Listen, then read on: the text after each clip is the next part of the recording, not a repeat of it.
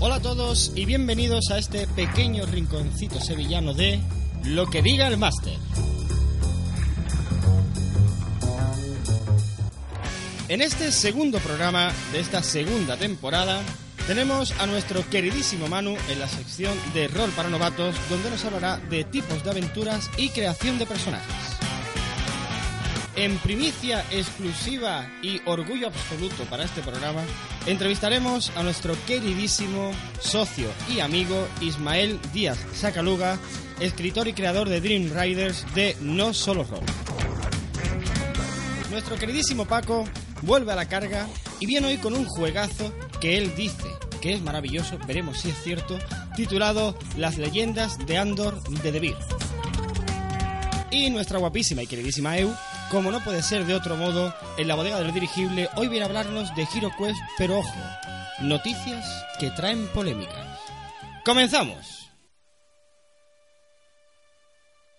Nos ha costado volver, lo reconocemos, tanto a mí como a todo el equipo de lo que diga el máster, pero aquí estamos de nuevo, la verdad es que no ha sido fácil, hemos tenido unos meses muy difíciles ya que nuestra queridísima y preciosísima Eli García, nuestra técnica, nuestra técnica de sonido, nos ha tenido que dejar, está trabajando y mucho, la verdad es que se lo merece porque es una gran profesional y la verdad es que nos ha costado muchísimo encontrar a alguien que pudiera hacernos las veces de montador y arreglarnos un poco lo que es el programa, que bueno, ya sabéis que pese a que sea un podcast y ya sabéis la fama que tenemos los podcasts, intentamos que quede con el mejor sonido, la mejor calidad posible, que creemos es lo que se merecen todos nuestros oyentes. De ahí que haya entrado en nuestro equipo nuestro nuevo técnico, Francisco Javier Álvarez Díaz, acá Jinete de Barril, un crack. También comentaros que en el dirigible, como ya sabéis, la Asociación Cultural de Rol y Estrategia de Sevilla, ha habido muchos cambios en estas últimas semanas. Como todos sabéis, la asociación que nos apadrina, asociación que también regenta este podcast y la verdad es que bueno hemos tenido muchos cambios. Uno de ellos me enorgullece decir que es bueno nuestro queridísimo nuestro queridísimo Alberto que hoy no podrá estar con nosotros es el nuevo y flamante presidente de esta asociación. Mucha suerte la verdad es que se lo está currando mucho está un poco agobiaete porque no, yo creo que no sabe muy bien dónde se ha metido pero la verdad es que ahí estamos y estamos muy muy contentos con él nos hemos cambiado de local y ahora para todos vosotros, aquellos que queráis venir, estar aquí tanto en las grabaciones como conocernos, jugar y bueno, estar un poquito mezclados con nosotros en este maravilloso mundo apasionante del rol, estamos en la calle Morera número 5 de Sevilla, justo justo detrás de la muralla de la Macarena.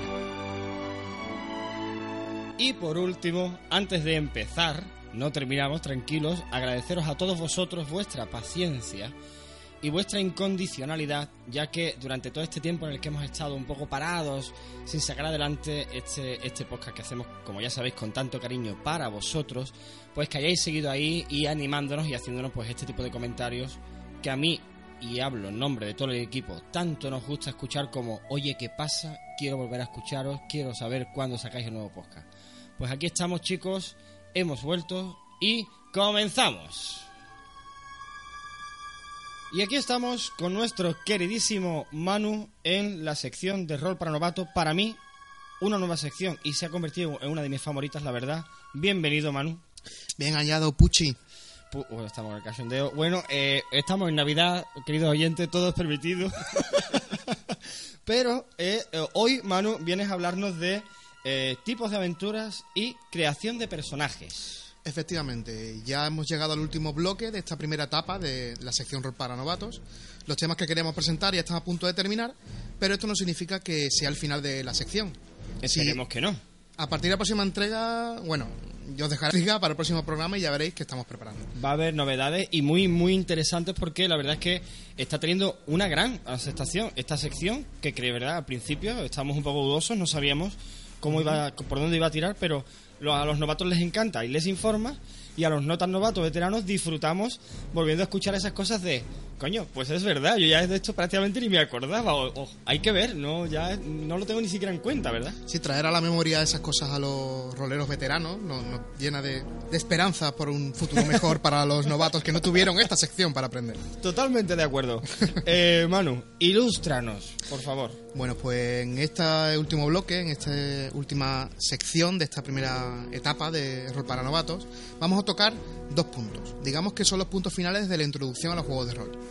nos queda muy poquito en el tintero y nos hemos centrado en la creación e interpretación de los personajes, que es el kit realmente de esta sección, que es, que es la partida en sí. Hombre, eso es el rol. Si no hay partida, ¿para qué vamos a jugar? Efectivamente.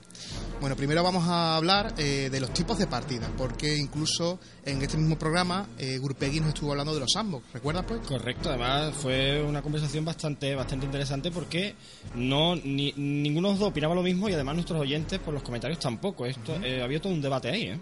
Desde luego es un debate ya que eh, un narrador y grupo de jugadores, o los jugadores en sí, nunca están de acuerdo sobre qué tipo de partida es la más indicada, qué tipo de partida es la que, la que mejor se puede llevar a cabo en, en una mesa de juego. Y eso precisamente queremos explicarlo, porque aquí hemos hablado algunas veces de Juancho, de Juanchos, hemos hablado de campañas, de sandbox, De pachangas. de pachanga, bueno, sí, eso quizá, quizá lo hayamos nombrado. Pero bueno, primero vamos a explicar estas diferencias que hay entre los tipos de partida, que aunque parezca que no la hay, sí existen, ya que la principal clasificación, la más utilizada y de la que vamos a hablar aquí, es por la duración que tienen las partidas. Principalmente podemos encontrarnos con dos tipos. Primero, las partidas de una sola sección. One shot o Juanchos, que a mí me gusta Juancho, aunque hay, hay quien no le hace gracia, pero bueno. No, yo prefiero pachanga. Vale, también admitemos pachanga porque Como si- animal acuático. porque si no nos apagan aquí eh, el equipo de sonido. Pues bueno, estas partidas de una sola sección eh, se tratan de partidas autoconclusivas, que suelen tener una duración aproximada de unas 5 horas. Aunque la duración puede variar mucho. Por ejemplo, nuestros amigos de No Solo Rol Ediciones eh, realizan partidas de demostración en eventos no roleros, por ejemplo, festivales de cómic o festivales de cine, que tienen una duración aproximada de una hora.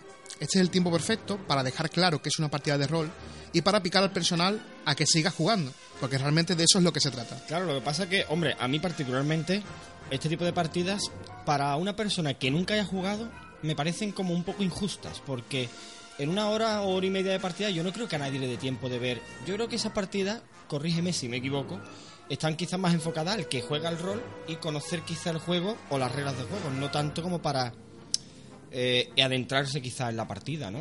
O, en el juego. Pues precisamente creo que es justamente lo contrario. ¿Por qué? Porque, como ya bueno, he apuntado, esas partidas se realizan en lugares que en- donde no hay precisamente el público rolero. Es decir, es un público que acude a un evento que eh, no suele tener demasiado tiempo para quedarse en el evento y que hay que darle una demostración rápida y eficaz.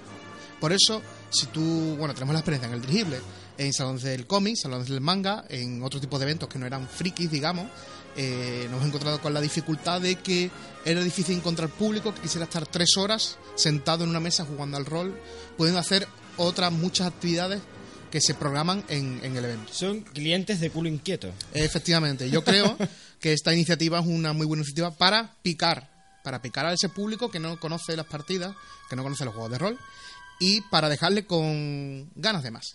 Totalmente. Pues bueno, eh, este tiempo es, como hemos dicho, ya es, pe- es perfecto para dejar claro lo que es la partida de rol.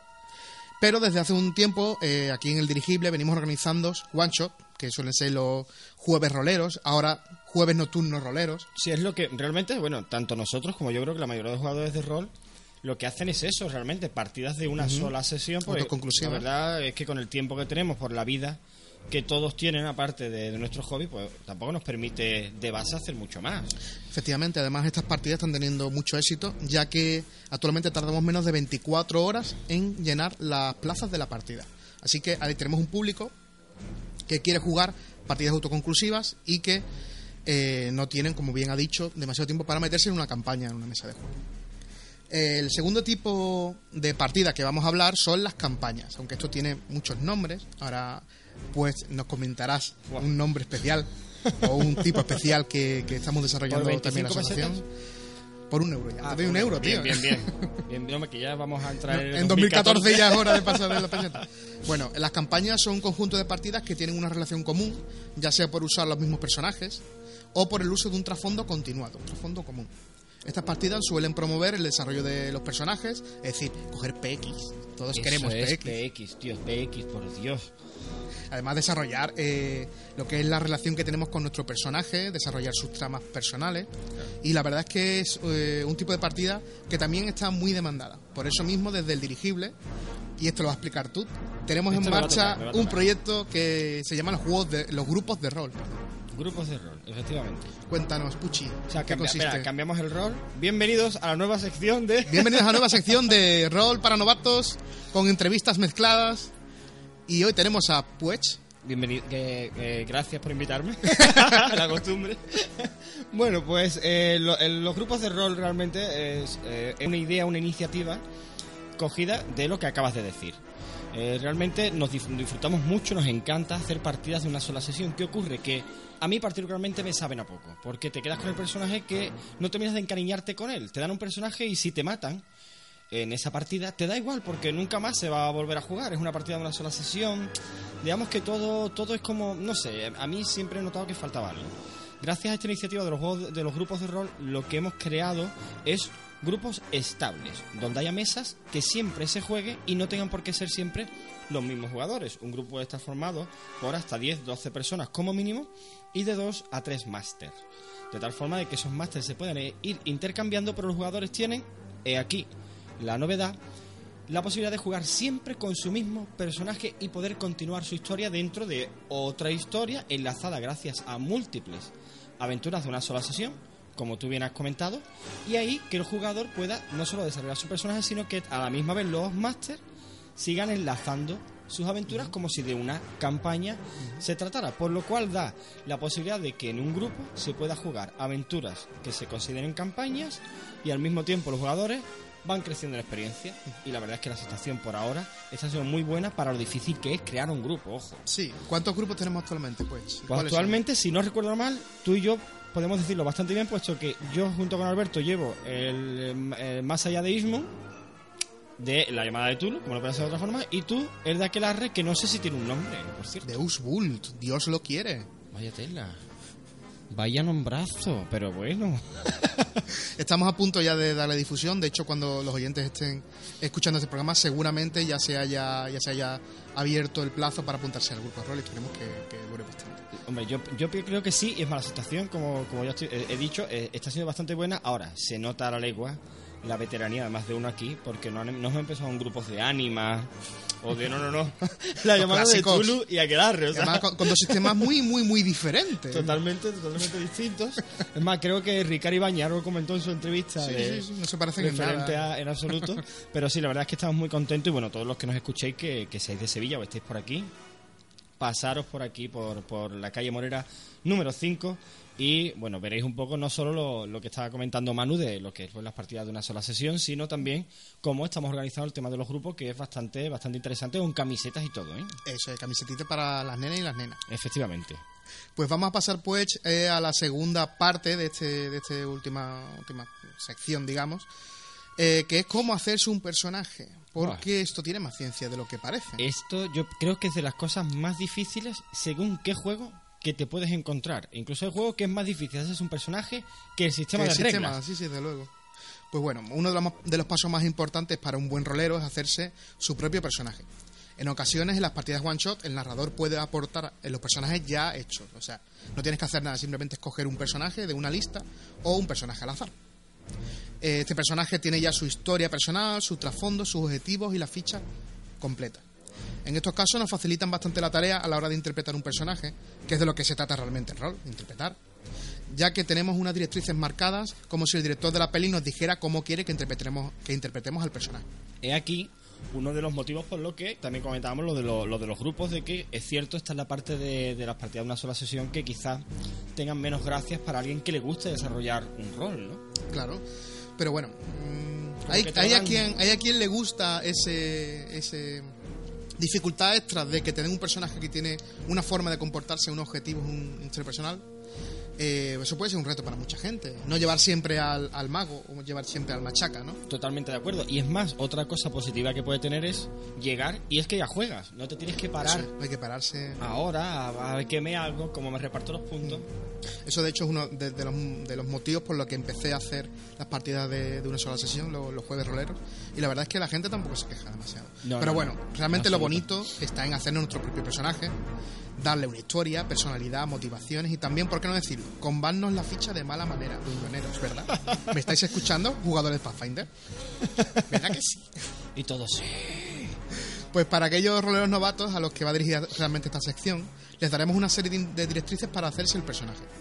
Como en cada programa, quiero remarcar que esto no son directrices obligatorias, ni mucho menos. Es eh, la humilde opinión de un servidor que solo pretende facilitar la introducción a los jugadores que ya no son tan novatos porque nos escuchan. Claro. Totalmente de acuerdo, aunque a veces nuestros tonos o nuestra forma de decir las cosas pueda parecer que queremos sentar cátedra, ni de lejos. No es la Todo lo contrario, damos nuestra opinión. Realmente, si no a los oyentes no les convence las siguientes recomendaciones, podéis ignorarlas cual pelusilla en el ombligo. Sí, sí, O sea, que no pasa O darle para adelante, ¿no? Incluso, ¿no? bueno, mi recomendación, vamos a empezar, que que si el sistema de creación nos lo permite, pensemos primero el tipo de personaje que queremos crearnos. ¿Será un tipo duro que ha vivido mil batallas y situaciones tensas, como Aragorn? ¿Queremos que sea un tipo listo, ingenioso, capaz de salir de cualquier situación sin llegar a usar la violencia, como Tintín? ¿O puede que nuestro perfil sea más parecido a un orco que come cebollas, que vive para, por y para saquear pueblos? Pues bueno, también deberíamos pensar cuáles son las motivaciones del personaje. Si puede ser eh, adquirir gloria, honor, dinero, encontrar el sentido de la vida, que es 42, todo el mundo lo sabe, encontrar a su amada secuestrada por el orco come cebolla de antes, es decir, podemos tener diferentes motivaciones y objetivos en- en- para nuestro personaje. Lo importante es que tenga un leitmotiv, que no sea un personaje plano, un personaje sin un sentido real. Porque si no estaríamos entonces jugando a otra cosa que no sería rol. No, y, y eso sería incluso de lo que se huye al, al hacer one shot, ¿no? Que el personaje tenga intensidad y que tú lo vivas, ¿no? Pues también es importante saber qué profesión tiene, como no. Sobre todo a la hora de hacernos un personaje que hay que ser consecuente con la historia que hemos comentado. Totalmente. No cuela que sea un ufólogo que lleva años buscando eh, indicios de visitantes extraterrestres, Anunnakis, o no tenga nada que investigar y no tenga nada que investigar y que todo sea armas de fuego. Esto no tiene demasiado sentido. Y de eso, y de eso, permítame, Eso hay, ¿eh? permítame que te interrumpa, pero de eso hasta el más novato, desde el más novato hasta el más veterano, Sí, sí, sí. Pega unos gambazos a la hora de hacer este tipo de historias, de me he hecho un policía de no sé qué y no tiene Derecho. derecho, no tiene crédito, no tiene intimidar, no tiene buscar libros, no tiene... Y dices, pero, pero ¿qué, qué, qué- qué- ¿este qué policía es? Hay que darle coherencia al personaje. Bueno, lo siguiente, aparte de coherencia, es personalidad. Si es grosero, simpático, alegre, es un ser oscuro por fuera, pero dulce por dentro, como los hemos. Quizá tiene un tic nervioso habla de una forma especial, tartamudea, tiene la voz muy aguda. Estos rasgos no se pueden tener, o sea, no suelen tener su equivalencia en puntuación o a nivel de regla. Es interpretativo, ¿no? Aunque hay sistemas como el Itos, el Cortex o el Fate que usan palabras claves como pueden ser su profunda voz es cautivadora. Ahí estamos haciendo dos cosas, porque estamos aplicando a nivel de reglas un rasgo personal. Correcto. O, por ejemplo, chocante. Esto- estas palabras claves en estos sistemas que hemos comentado eh, pueden ser usadas como atributos, habilidades.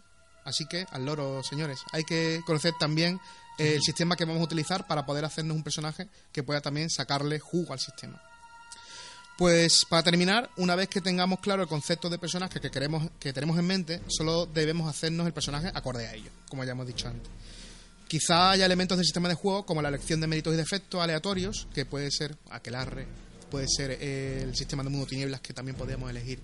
Sistema de méritos y defectos. Realmente son muchísimos sistemas lo que incluyen esto. Bastante y además yo creo que es una de las cosas que según a quien le preguntes te dice que o es muy tedioso Sí. y que coge los primeros que se encuentra o que por, que por él los quitaría, te dicen, o otros que le encanta y se pegan pero Horas. horas, horas. No, Horas quería, no quería decirlo porque no quería que apareciera, pero es cierto, horas Sí, y horas, sí.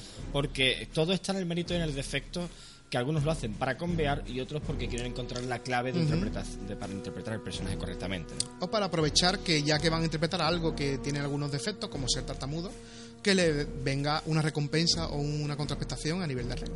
Ojo, jugadores novatos, no os emocionéis a la hora de hacer un personaje que conozco más de uno, que se lo ha currado tanto que se ha puteado a la hora de interpretar y no ha disfrutado con la partida. Creedme que muchas veces, y creo que Manu estará de acuerdo conmigo, en la simpleza de la creación de un personaje y en no comerse más el coco radica después la mayor parte del disfrute de la partida. No es Sí, necesario sí. crearse Sí, una gran trama No, no. o un gran trasfondo de un tic por aquí, un tic por allá. un- No, por Dios. Todos los siguientes de los que digan Master van a ser tartamudos y con tic en el, en el, en el ojo. Bueno, eh, o también puede ocurrir que te haga un personaje que está muy guay y llegue el narrador cabrón y te... Con perdón. ¿Se puede decir cabrón en la radio? En, en esta cadena sí. sí, ¿no? Pues, que venga un narrador cabrón y, y te mate el personaje.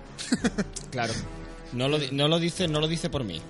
No, no, la verdad es que en ese, en ese aspecto no tengo queja.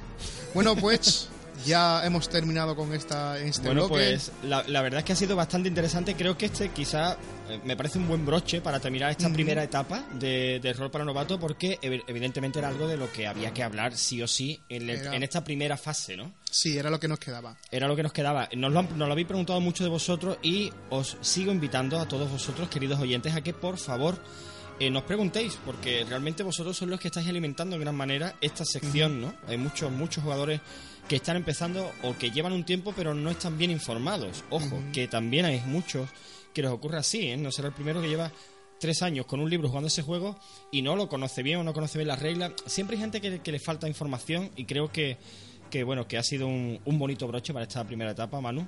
Pues- Enhorabuena y felicidades por tu sección. Felices fiestas y feliz Navidad. Igualmente, Puchi. Que te lo pases, pipa, y hasta el siguiente programa y hasta el año que viene. Un abrazo. Hasta la próxima. Feliz año.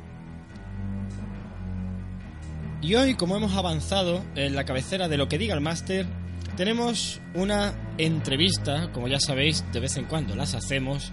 Hay gente importante de todo el mundillo que ya empieza a valorarnos y quiere que le hagamos entrevistas, lo cual para nosotros es agradecer, pero en este caso para mí es la más especial de todas las que hemos hecho y creo que será la más especial de todas las que haga durante todo el tiempo que dure este maravilloso podcast siempre que vosotros queráis.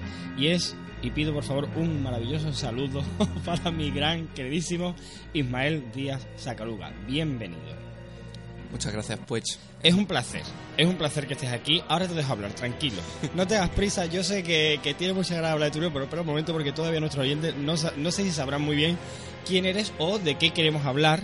Y Ismael eh, Díaz Sacaluga, aparte de ser amigo de, de esta asociación, eh, socio de la misma, eh, es escritor del libro, el último juego de rol que acaba de salir hace eh, nada, llamado Dream, Riders y que nos ha venido a hablarnos de él porque la verdad es que nos va a sorprender en muchas cosas que nos va a contar, no solo en la dinámica, sino en todo lo que queremos sacarle a Ismael. Es una de las personas más interesantes que conozco dentro del mundo del rol. Ha dirigido mucho ya la, en la asociación El Dirigible y tiene para hablar no solo de cómo empezó en esto, sino en su libro y en un montón de cosas que no quiero desvelar.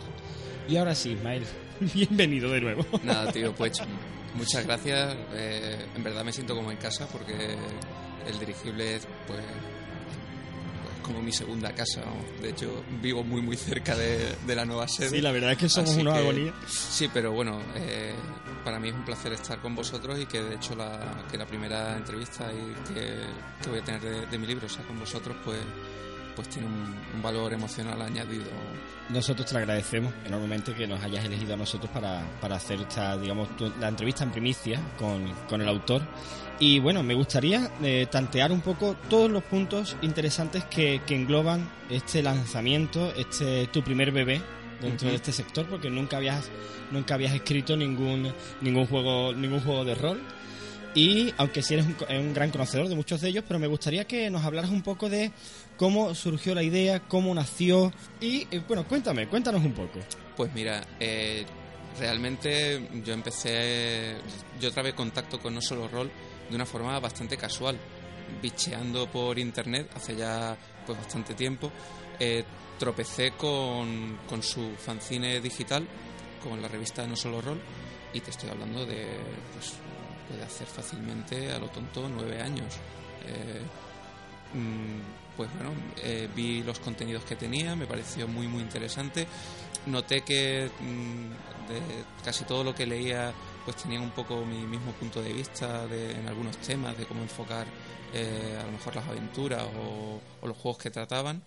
Y pues me, me aventuré un poco ahí en plan sin, sin mucho sin mucho juicio la verdad y dije bueno pues trabé contacto con ellos les dije oye les escribí un mail me ha, me ha gustado mucho lo que lo que he leído y tal y bueno yo escribo mis módulos y tal y os envío una cosita para un módulo y tal a ver si, si os mola y, O sea, y que tal. fue una iniciativa totalmente altruista Sí. por tu parte, decir, oye, he escrito esto, os lo mando a ver qué tal, pero sin ninguna ningún tipo de pretensión. Sin- vamos, ninguna. De hecho, era una, una muestra de lo que yo solía. Era una muestra de lo que de lo que yo solía escribir y tal. Y una muestra en plan de, oye, esto es lo que suelo hacer. Y la siguiente noticia que tengo es que pues me, me escriben de me escriben de nuevo y me dicen, oye, que, que tu módulo sale en el próximo número de, de la revista de No Solo Rol. dije, hostia. ah, Lo- oye, eso no es nada fácil. Eso es lo que se llama llegar y besar el santo. No, y, y mucho más pues cuando realmente ese primer módulo que envié es eh, pues es uno de los módulos que compuso luego el primer título que, que saqué con, con No Solo Roll, que es eh, Unidad Beta, Superhéroes en la Segunda Guerra Mundial, eh, que fue de hecho la primera campaña autojugable que, bueno, que fue la fundacional ¿no? de la, la línea de campañas autojugables que, que luego sacaría No Solo Roll. Te hablo de mucho tiempo antes de que No Solo Roll fuera la editorial que... La, la- la- la editorial, vamos, digamos la- una de las más potentes que existe ahora mismo en España, sin lugar a dudas. Sí, sí, por supuesto, pero ya te digo, antes de incluso de que se convirtiera en editorial, cuando solo era en el, el fanzine digital y tal, pues, pues bueno, eh, así empezó la, la cosa. ¿Y cómo, ¿Y cómo te llevó luego a, a decir, bueno, pues, eh, o sea, eh, porque claro, tú eres publicista, para que todo el mundo lo sepa, tú eres publicista eh, y te gusta mucho el rol, eres conocedor de bastantes sistemas de juego y ¿qué es lo que te, cómo te llevó el tema de decir, bueno, voy a empezar a ponerme a escribir un juego que puede tratar de esta dinámica? Se lo pregunté a Ricardo Ibáñez cuando, cuando estuvo por aquí, porque yo siempre me he preguntado lo mismo, ¿cómo se sienta uno y dice, voy a empezar a escribir un juego de rol? Bueno, pues, pues la verdad es que eh, Dream Riders empezó siendo eh, la idea para un largometraje. Ni siquiera, No me lo puedo creer. Ni siquiera para un, para un juego de rol. Te, te hablo, pues sería aproximadamente el 2003 o 2004. Eh, era una idea que tenía para que tenía apuntada de mi época de la facultad y ahí ya nos vamos viajamos atrás en el tiempo a- al 2000 2001 Aproximadamente. Claro, eh, en torno al 2000-2001, pues empecé a pensar en una idea para un largometraje en donde pues la, la historia era pues un comando de, de espías eh, que se dedicaban pues a entrar en la mente de, de otros individuos pues a eh, desde robar recuerdos, borrar, borrar memorias o incluso asesinar desde dentro de la, de la mente, ¿no? Pues esa idea de largometraje en el dos, ya digo 2003-2004 empecé a darle vueltas y para adaptarlo a lo que sería una aventura de rol. Eh, claro, inmediatamente empecé a pensar, a mí lo que me seducía de esa idea era una persona que entra en la, en la mente de un individuo y que sabe que está dentro de un sueño y que es consciente de ello, el poder que, que puede ejercer dentro de ese escenario. ¿no? Mm, ahora me doy cuenta y evidentemente estaba muy influenciado por Matrix. Claro, eh, eh, te lo iba a decir, ya estamos entrando un poco también en el tema, tocando un poco por encima el tema, la temática, Dream Riders, donde, bueno, hemos ya estábamos comentando no solo Matrix, sino la verdad es que eh, la ambientación ahí hay un, un Sí, hay una, mezcla, hay una mezcla bastante curiosa. que de- fuera de micro eh, hablábamos Ismael y yo precisamente sobre este tema porque, claro, estamos hablando del 2000, que tú empiezas con esta idea incluso para un lar- largometraje y salen y empiezan a salir películas como Matrix, eh, animes como Paprika. Eh, más posterior, que todavía no se había lanzado tu libro, que ya me contarás en qué punto te encontrás en ese momento, nos viene el señor Nolan y nos lanza un origen de tres pares de cojones. Y hablando tú ahora, me he acordado de otro título más, incluso hablando de borrar recuerdos, pero no recuerdo si se llamaba exactamente así la película, que era de Jim Carrey. Olvídate de mí. Olvídate de mí, efectivamente. Con Kate Winslet también, si no recuerdo mal. Y bueno, que también trata un poco el tema. Entonces, claro, ¿cómo, cómo enfocas tú esta, esta ambientación cuando tú ves que, que, ojo, es una buena idea? Está claro. ¿Por qué? Porque está en el mercado y vende. Bueno, yo realmente en ese sentido comparo, eh, a la hora de intentar describirlo, eh, comparo un poco Dream Riders con el espíritu que tiene otro juego de rol, de hecho, de, de no solo rol, que es Fragmentos.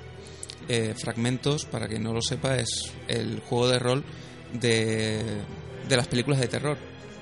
Es un juego aquí en el dirigible, a modo de broma diré, que no lo conocemos. Sí, ya, ya. sé que concretamente uno, uno, uno de los módulos es bastante popular. eh, Sí, sí, es más, aquí se le ha cambiado el nombre por susurros.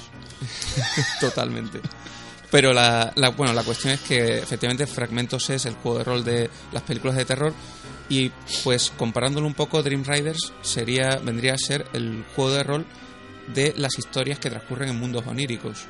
Eh, en ese sentido, cuando te hablo de influencias, pues claro, va desde eh, Origen hasta Paprika, Detective de los Sueños, un anime pues quizá no tan conocido como la película de Nolan, Sin embargo, mm, para mí, bastante potente. no, no, es potentísimo. La verdad es que es un anime a tener en cuenta. Y pues realmente, si te das cuenta, los dos tratan el mundo de los sueños, pero de formas muy distintas. Entonces, yo quería crear un juego que mm, ofreciera unas herramientas a aquellos que lo leyeran, a los directores de juego que estuvieran interesados en explotarlo, pero eh, que ya te digo, que fuera una caja de herramientas que tú pudieras utilizar para darle el enfoque que, que tú quisieras. La verdad es que eh, cuando, cuando, porque bueno, yo para todos, que lo sepan todos nuestros oyentes, yo he tenido el placer de testearlo un poco. Me considero privilegiado, como ya, como le dije una vez a Juan Carlos Herrero con, con su libro de comando de guerra, ¿no? Cuando, cuando lo entrevisté, para mí no hay mayor placer que que el, escritor, el creador del juego, te dirija su juego. Él no estaba muy de acuerdo, decía que sí, que no, que hay gente que lo hace mejor, pero bueno, para mí fue un placer y la verdad es que una de las cosas que más me llamó la atención, y ya pues hilamos un poco más, es precisamente la cantidad de recursos distintos que planteaba al jugador para hacer el juego, porque claro, es un sueño y en un sueño todo vale. Efectivamente, en un sueño puedes hacerlo prácticamente todo.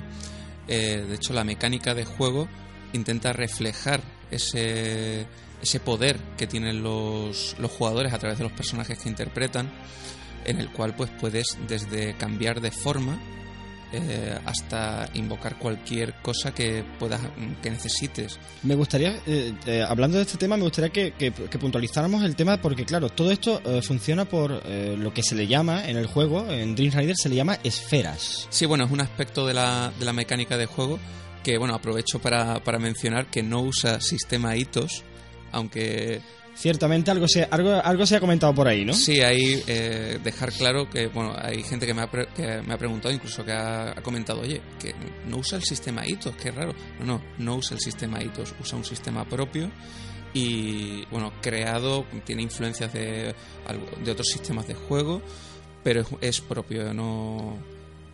No, no, no, es el sistema hitos, señores. Insistimos. Insistimos. No. no. es el sistema hitos, es un sistema que Ismael ha creado eh, de la nada, influenciado evidentemente porque él es, él es un conocedor, yo no, no, conozco a nadie en el mundo que conozca más sistemas de juegos que, que, él y tenga más juegos en español, en inglés y en idiomas imposibles de traducir. Sánscrito. Sánscrito. Y, eh, y bueno, no es el sistema ITO, es un sistema pues totalmente propio que, que, ha creado, que has creado tú. Sí, un poco en plan Doctor Frankenstein. Eh, yo cuando, digamos, eh, para serte totalmente honesto, en un principio, eh, Dream Riders, eh, a altura cuando se anunció por primera vez en el 2008, en ese momento el proyecto era eh, sacar Dream Riders como un complemento del manual genérico no solo de 20, que sacó No Solo Roll en, en esa época. Y que tuvo un grandísimo éxito que suplantó para a mi, a mi modo de ver el antiguo GURPS, pero totalmente. Pues el no solo de 20 era un manual genérico de reglas y lo suyo era pues crear ambientaciones que explotaran esa, esa capacidad que te ofrece un sistema genérico de ambientar tus aventuras en cualquier universo posible. Claro, eh, mi idea era pues lógica, es decir, tengo el concepto de Dream Riders y la gente tiene un, eh, un sistema de reglas genérico que era el no solo de 20 en aquella época. Entonces, pues en un principio se planteó Dream Riders como una campaña. Eh, claro. Para que explotaras todas las posibilidades que te ofrecía el no solo de 20. Yo creo que en realidad al final, cuando uno se pone a hacer algo así, creo que es las, eh, el, el, pensamiento más lógico. Es decir, creo esto, pero ¿por qué crear un libro? Si ya tengo sistemas, pues lo hago como una ambientación para ese sistema. Claro, esa era la idea, ya te digo, en 2008. Claro. Eh, pero bueno, eh, de hecho, eh, hubo adapté el juego a no sé cuántos sistemas eh, en mi yo ya te digo soy un friki de, de, lo, de los sistemas. Y pues he llegado a tener adaptaciones para Unisystem para el eh, el Master el, el, que usaba el Mutant and Masterminds Mutant and Masterminds sí, sí. Eh, pff, ya ni me acuerdo creo que hay una adaptación por ahí para el Death Heroes de Mayfair un juego pues bastante al que yo le tengo mucho cariño pero bueno, como te digo, en su momento era una herramienta para explotar las posibilidades del no solo de 20. Sin embargo, eh, ese proyecto pues empezó a haber retrasos, pues por eh, entraban otros proyectos en la editorial que pues eran más grandes y interesaba sacarlos cuanto antes y demás, y el, el proyecto de Dream Rider se, se fue quedando un poco atrás. Y menos mal. Pues sí, porque en ese tiempo eh, aproveché para, para documentarme y investigar todos los juegos de rol que podía encontrar sobre temática onírica. empecé a investigar, empecé a indagar, encontré juegos de todo tipo, desde pues eh, juegos en los cuales pues no, la verdad es que mm, no, me, no me gustaron demasiado o no me convencían, a otros que eran auténticas maravillas, pero que por algún motivo, eh, quizá el enfoque de reglas o por la ambientación que te ofrecía no me, no me terminaban de convencer. Y en ese tiempo en el que el proyecto se fue quedando parado, yo empecé por mi cuenta a hacer pues, como una especie de doctor Frankenstein en un laboratorio. Un coger lo que me gusta y me interesa y lo que no lo tiro a la Empe- basura. mm, Básicamente, empecé a, a unir piezas y demás y empecé a crear un sistema que me permitiera realmente transmitir a los jugadores esa sensación de estoy en un sueño y puedo hacer dentro del sueño prácticamente lo que quiera, lo, Lo que, que me dé la gana. lo que pueda imaginar, lo que si puede soñarse puede hacerse. Y mi pregunta es, porque a raíz de lo que estás diciendo, o muy, repito, lo de, lo que, de las cosas que más me gustaron de- fue el, el rollo de las esferas, tío. El concepto de las O esferas. sea, ¿cómo se te ocurre eso? Porque eso de dónde sale, ¿Qué, de qué Frankenstein, o sea, qué Frankenstein es ese? Porque es, eh, queridos oyentes, para mí es una de las ah, para mí es una de las claves que hizo que el juego me gustara y mucho. Bueno, realmente he de decir que en este caso eh, eh, el mérito efectivamente no es, no es todo mío. Curiosamente el concepto de las esferas viene de un juego bastante clásico como pueda ser el Mago. Mago la Ascensión usa el concepto de esferas, de hecho se llaman igual. Eh, a la hora de configurar los, los hechizos y demás, pues hay una serie de esferas la, mm, que fundamentan pues la, los puntos claves de la creación, ¿no? Energía, tiempo, materia, en fin. Pues en este caso eh, encontré un juego por ahí perdidísimo, ya no, no recuerdo, eh, no recuerdo el título, pero creo que era polaco o algo así, una, una auténtica... Juego polaco, como ya Sí. les decía, queridos oyentes, nuestro querido Ismael habla 23 idiomas de ahí, O- entre o- ellos polaco. o consigue encontrar traducciones por ahí hechas desinteresadamente. Pero bueno, el caso es que eh, jugaba también con el concepto de, en fin, eh, enmarcar eh, todo lo que puedas encontrar dentro de un sueño dentro de cuatro categorías. ¿no? En el caso, yo para Dream Riders acabé catalogándolo en cuatro. que serían pues realitas, que sería pues todo lo que consideramos cotidiano, real, mundano, luego estaría Natura, que sería pues la esfera de lo- los elementos puramente naturales, animal, vegetal o mineral. También se incluiría pues eh, las condiciones climatológicas, en fin, ese tipo de, de aspectos. ¿no? Quizá un escenario onírico que fuera la selva o el océano, eh, en fin, desiertos. Esos serían entornos de natura. De natura. ejemplo. Luego también tendríamos la esfera de Memore, que sería la esfera de todo lo que es real, pero ha transcurrido en el pasado. Es decir, algo que consideramos como algo anticuado, algo pasado de moda. Podrían ser las pirámides de Egipto, un gladiador, Napoleón, todo eso entraría dentro de la, categoría de Memore. Y por último, Imago, que sería la categoría de lo que no existe, lo, re- lo irreal. Esa lo es la que me gusta a mí, la de los dragones. Claro, ten en cuenta, eh, pues, que tienes que imaginarte el escenario onírico como si fuera un cuadro y las esferas como si fueran colores. Combinas colores para crear, eh, bueno, eh, valga la redundancia, para eh, manifestar creaciones o eh, quiero mm, sacar un goblin que sea un detective decimonónico. Pues mezclas Memore con Imago. Totalmente, ejemplo. totalmente. En ese caso, pues bueno, eh, la idea es que los, las esferas lo definen todo dentro, de, dentro del sueño, desde el escenario en el que tiene lugar la, la aventura hasta la forma que asume tu personaje. Es decir, tú vas combinando tus esferas y como combinas tus esferas, tu personaje cambia de forma. Sí, yo recuerdo que me transformé en pájaro. Sí, Incluso sí, salí volando, eh, otro se convirtió en un, un tigre caminando por Nueva York, por, Por la- de, una, por- de una eh, avenida por- entre los Lo coches. interesante, pues, si te das cuenta, es la, eh, el, el concepto estético que te ofrece Es brutal. Eh, pues por ejemplo, imaginarte la quinta avenida de Nueva York, que es un entorno de realistas, que de repente hay un tigre de Bengala. Son elementos pues visualmente muy potentes y que te permiten transmitirlos a través de una mecánica de reglas, que era lo que a mí me interesaba. Claro, eh, evidentemente, eh, a mi modo de ver, o tal, tal como ha sido mi experiencia con, con Dream Riders, es, evidentemente, después de haberlo dicho, está claro que eso ha nacido de una película. Es que es muy cinematográfico. Efectivamente. Es muy cinematográfico y narrativamente hablando te, pe- te permite, por lo que conozco hasta ahora del sistema de juego, todas las reglas te permiten pues poder plasmar todas esas... Sí, es muy peliculero, podríamos decirlo. Efectivamente. Pero fíjate, me alegra que me comentes lo del tema cinematográfico porque eh, es cierto, es, es muy visual, es cinematográfico, Pero a nivel mm, eh, de ambientación, yo diría que es muy televisivo.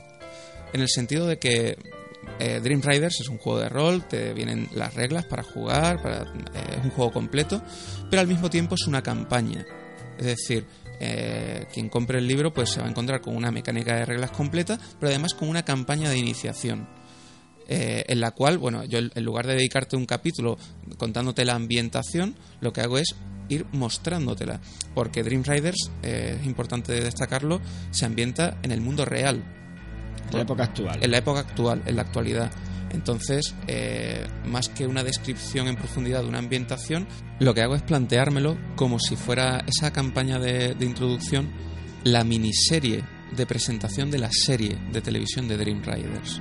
Eso mola. Y sobre todo ahora que tenemos el- este ambiente de, free, de, de series frikis, ¿no? De, de estos fans, ¿no? Este, este fenómeno. De hecho, bueno, el ejemplo más claro sería con Battlestar Galactica, que empezó siendo una miniserie, pues esa miniserie sería la campaña de introducción de, Dream Riders. Creo que has puesto el mejor ejemplo que se te podía ocurrir. Porque Battlestar Galáctica no solo fue una serie maravillosa y brutal, aclamada por la crítica y por todo el mundo, sino que además tuvo también películas, o sea, Claro, muy la, completa. Claro, la, cuestión es que, como te digo, la campaña es la miniserie, pero el episodio piloto de la primera temporada también viene incluido en el manual básico y ofrece el, lo que sería el punto de partida para, eso, para la primera temporada de la serie, la cual yo ofrezco el episodio piloto, que sienta las bases, pero lo- la idea es que el director de juego a partir de ahí vaya desarrollando los capítulos a partir de ese, de ese, de ese episodio piloto.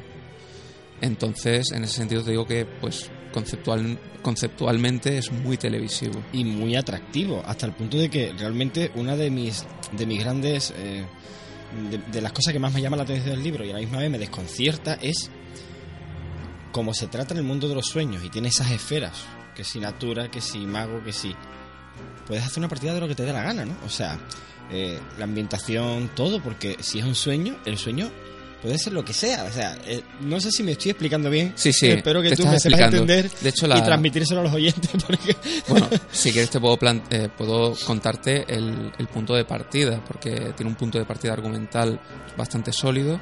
Es decir, eh, como te he dicho, Dream Riders se desarrolla, eh, comienza pues en el mundo actual, en el, en el mundo real, el mundo tal y como lo conocemos, vaya, a día de hoy que de repente un buen día eh, tiene lugar pues un evento eh, de, origen desconocido conocido como la Gran Vigilia y que es un fenómeno de insomnio sincronizado que afecta a toda la población del planeta Tierra. Nadie durante tres días consigue pegar ojo en todo el planeta y nadie sabe muy bien- nadie nadie sabe por qué es decir ese tras los tres días todo parece volver a- a la normalidad pero realmente no ha sido así ¿Qué han ocurrido en ese qué ocurrió durante la gran vigilia? Pues eso es uno de los secretos que narra la Claro. campaña de, de Claro, introducción. hay, hay que comprarse el libro y jugarlo para saber de qué estamos hablando. De hecho hay que jugarlo realmente para, para descubrirlo, ¿no?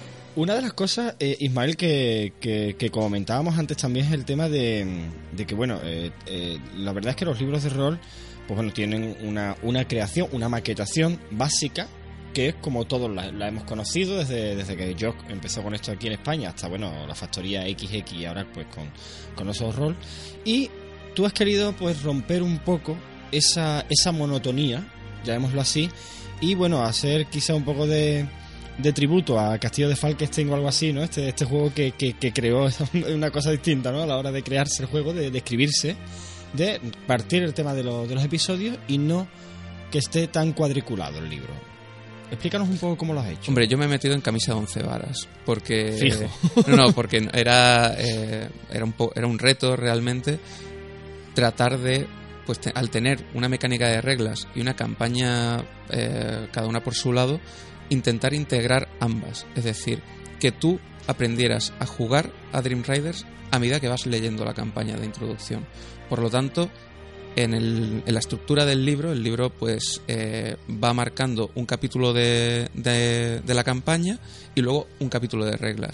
Luego el siguiente capítulo de la campaña y luego el capítulo de reglas. Así vas saltando de la campaña a las reglas, de uno a otro, y vas, a medida que vas avanzando en lo que es la, la campaña, vas aprendiendo a jugar. A, Es decir, a que uno, que uno no se va a aburrir leyendo el manual como puede Hombre, ocurrir espero cuando, que no. te toca, cuando te toca pues las reglas o... Yo creo que es bastante... Bueno, es muy arriesgado, evidentemente.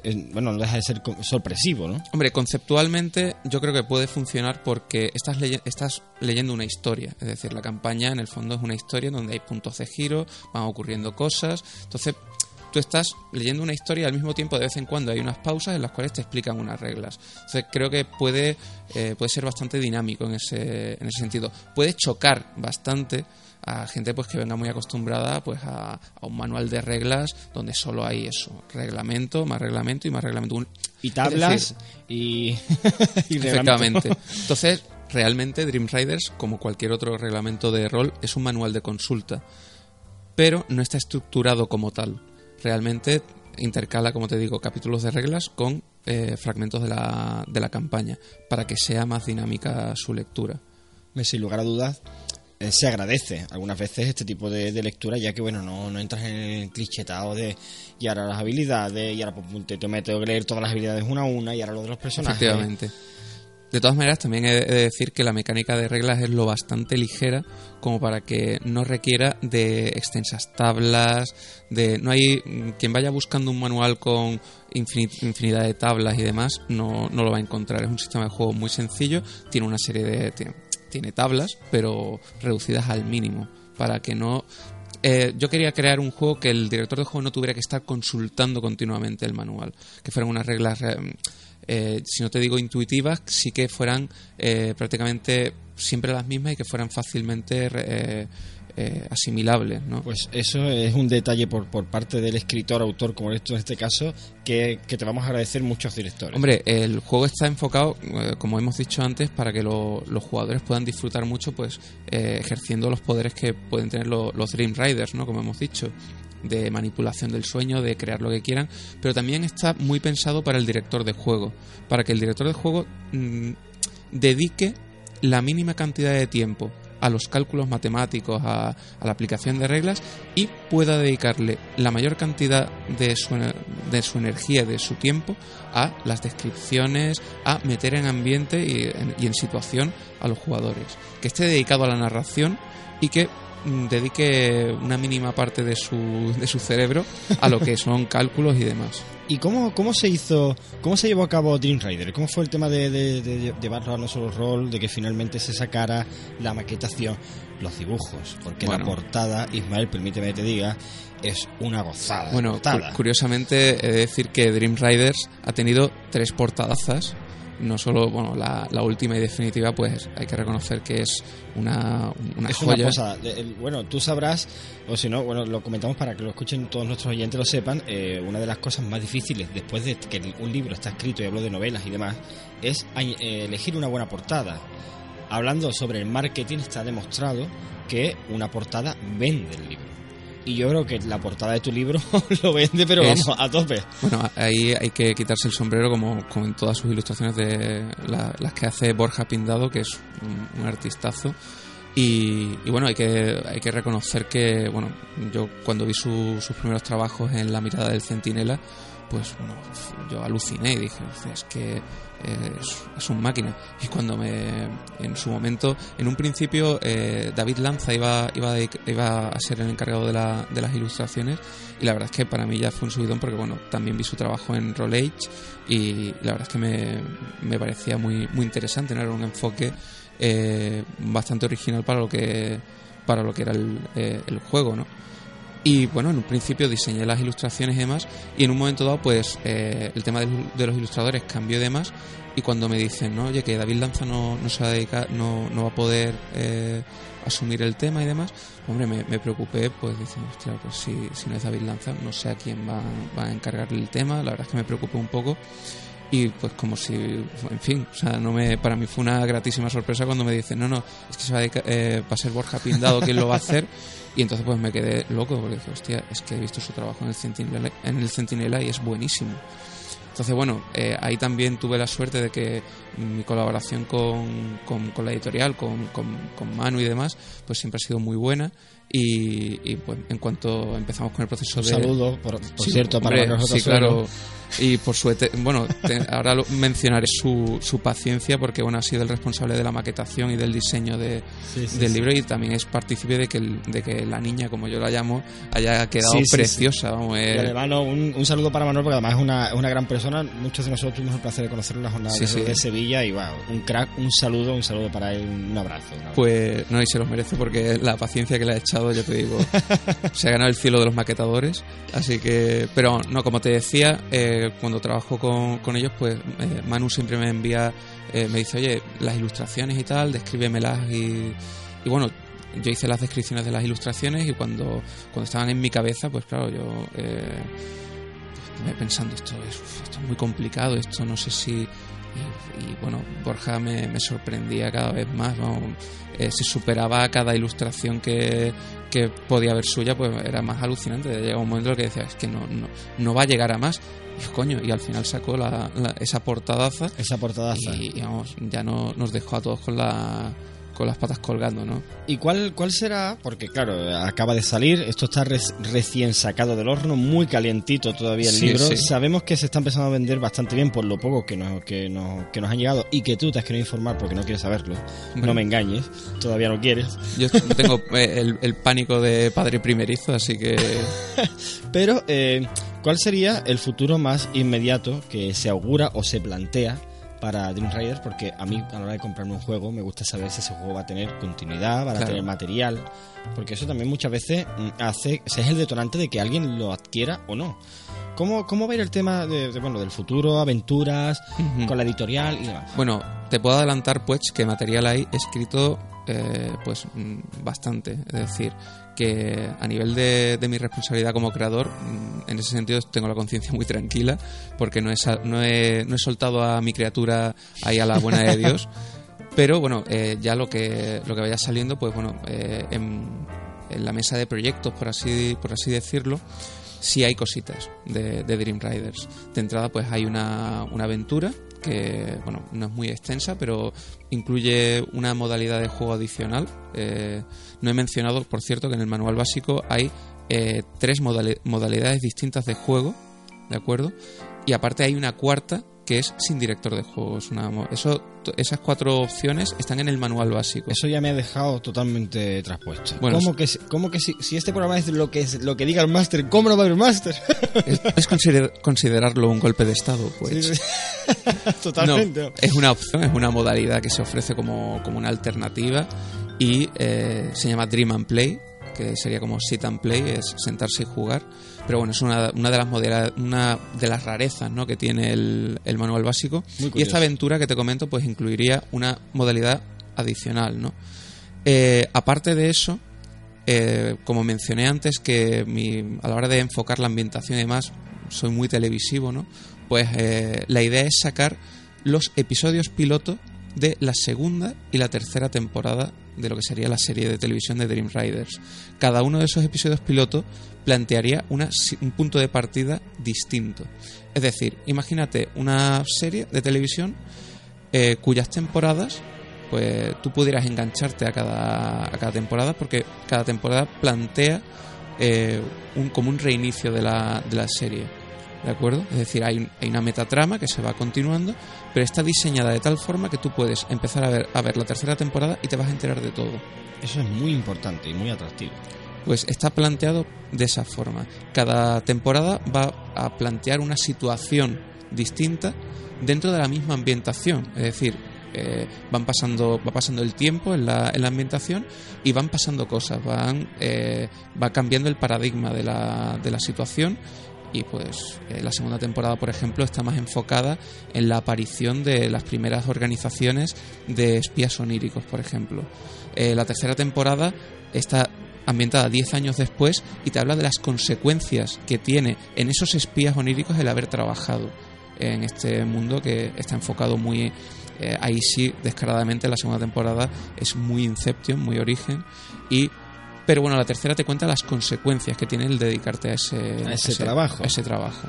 La verdad es que mm, no tiene desperdicio por lo, por lo que se ve, por lo que yo he jugado, por cómo está funcionando. La verdad es que desde aquí, desde luego, desde lo que diga el Master, te deseamos desde el dirigible Hombre, pues que este juego, que Dream Rider de, de No Solo Roll de Ismael Díaz Acaluga sea un éxito. Y por cierto, ¿a cuánto se está vendiendo la edición física y la digital? Por si alguien quiere entrar en la web ya y empezar a verlo. Pues la edición eh, física, que por cierto incluye la copia digital, eh, lo compres donde lo compres, en una tienda, eh, a través de, de la, Si de la un página código web. en el libro, pues puedes entrar y Es decir, ¿verdad? pues físico y PDF, eh, ambos eh, juntos, pues te cuesta 34,99 o 35 euros. 35 euros.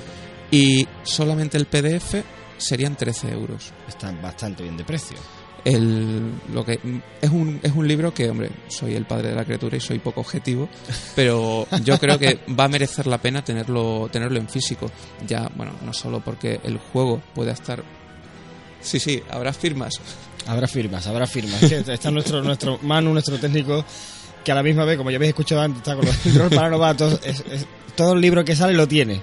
Original y, claro, evidentemente, Ismael nos lo- se va a pegar un lote de firmar libros aquí que eso no va a tener precedente en la historia pues nada, nada, yo encantado como te digo pues yo creo que va a merecer la pena tenerlo en físico, no solo ya porque el- yo creo que el juego merece la pena y demás, sino porque, por un lado, las ilustraciones de Borja Pindado son una joya, y aparte, eh, Manu, eh, Manuel J. Sueiro, que ha sido el maquetador, se ha dejado el alma mm, haciendo el trabajo de, de la maquetación de- del Dream Riders y el resultado luce y merece la pena. ¿eh? Y merece la pena, sin duda alguna. Estoy totalmente de acuerdo. Así que ya sabéis, queridos amigos, Dream Rider de No Solo Roll, de Ismael Díaz Sacaluga. Ismael, gracias por haber estado aquí. Ha sido un placer. Esta es tu casa, aunque tú ya lo has dicho. yo te lo dejo más claro todavía. Y de verdad, eh, me encantaría que volvieras otro día para seguir hablando de Dream Riders, de todo lo que vaya saliendo, porque estoy convencido, al menos todos aquí lo creemos y lo deseamos que va a ser un éxito. Y, y espero que así sea, de verdad que sí. Pues mm, vamos, muchas gracias a ti, a toda la gente de lo que lo que diga el máster, que bueno, que sois como parte de la familia ya casi, y decirte bueno que me, me dejó muy- un montón de cosas en el tintero, pero que tampoco quiero hacer muchos spoilers porque creo que parte de la, del encanto que puede tener Dream Riders es, descubrir que, lo mismo has comprado un juego y lo mismo tienes más de un juego entre manos. Ah, Sí, ya sí. sabéis, chicos. Dream Riders, Ismael Díaz de Sacaluga, no solo rol. Gracias, Ismael. Un abrazo. Esta es tu casa. A ti pues. Y como no podía ser de otra forma, en la sección de juegos de mesa, nuestro queridísimo Paco. Bienvenido. Muchas gracias, pues. Felices Navidades. Feliz fel- Navidad. feliz- Felices todo. Feliz verano, feliz todo, porque Bueno, bueno, bueno. Hoy, me- bueno, la que me tienen montada aquí en la mesa, esto está lleno de, de figuritas, de dados, de cartitas, pero la verdad es que el juego tiene pintaza. Vamos a hablarnos hoy de las leyendas de Andor. Cuéntame, ilústranos, ¿qué es esto? tengo en mis manos el ganador del juego, o sea, el ganador del premio de juegos de mesa de Córdoba, que es una pena que yo no lo pude ver en directo como el año pasado, pero si, si ha ganado es que es muy bueno este juego, y la verdad es que lo es. Aparte de bonito, Es precioso, el tablero es una gozada. Por una cara tiene eh, un castillo con un río y una especie de, de, bueno, de reino, ¿no? O algo así. Andor. Andor. Ah, Con perdón, perdón, perdón, perdón. Vamos a hablar con propiedad. Tenemos a Andor Andor, en una cara y en la cara de detrás tenemos la cueva del dragón. ¿Y en Eh, qué consiste el juego, Paco? ¿De muy qué va? Porque aquí hay varios personajes. Yo tengo aquí uno que me has dado que se llama Lipardus, Lipardus, que es un mago del norte nivel 34, por supuesto. Yo con tengo aquí- cara de buena gente. Sí, sí, sí, ese mago es buena gente. Además, Sí, muy sí. divertido. eh, Con opción a la versión chica que es Eara. Eso es. Tiene también cara de buena gente. Que eso es un detalle que iba a comentar después. Que, que aquí no hay problemas de sexo. Aquí puede ser un arquero llamado Pasco, ¿eh? ¿Pasco? Fe, desde ahora me llamo Pasco. No me llamo Paco, ¿eh? Soy un arquero de Es nivel pone, 25. es que pone Pasco. Totalmente. O puedo ser, con las mismas características, puedo ser Chada, una arquera del bosque vigil- vigilante, y chicos y chicas pueden coger el sexo que quieran. Eso está bien, eso está bonito. Son muy bonitos. Entonces, te empiezo a contar un poco, te ilustro como te gusta decir. Ilústranos, ilústranos. Pues este juego, aparte de ser el ganador, es un juego muy bonito. ¿eh? Es un juego cooperativo, en el que pueden jugar de 2 a 4 jugadores. Y nosotros lo que tenemos que ir haciendo son las leyendas de Andor. Cada leyenda es como si fuese, imaginaros, O sea, son cartas con leyendas, ¿no?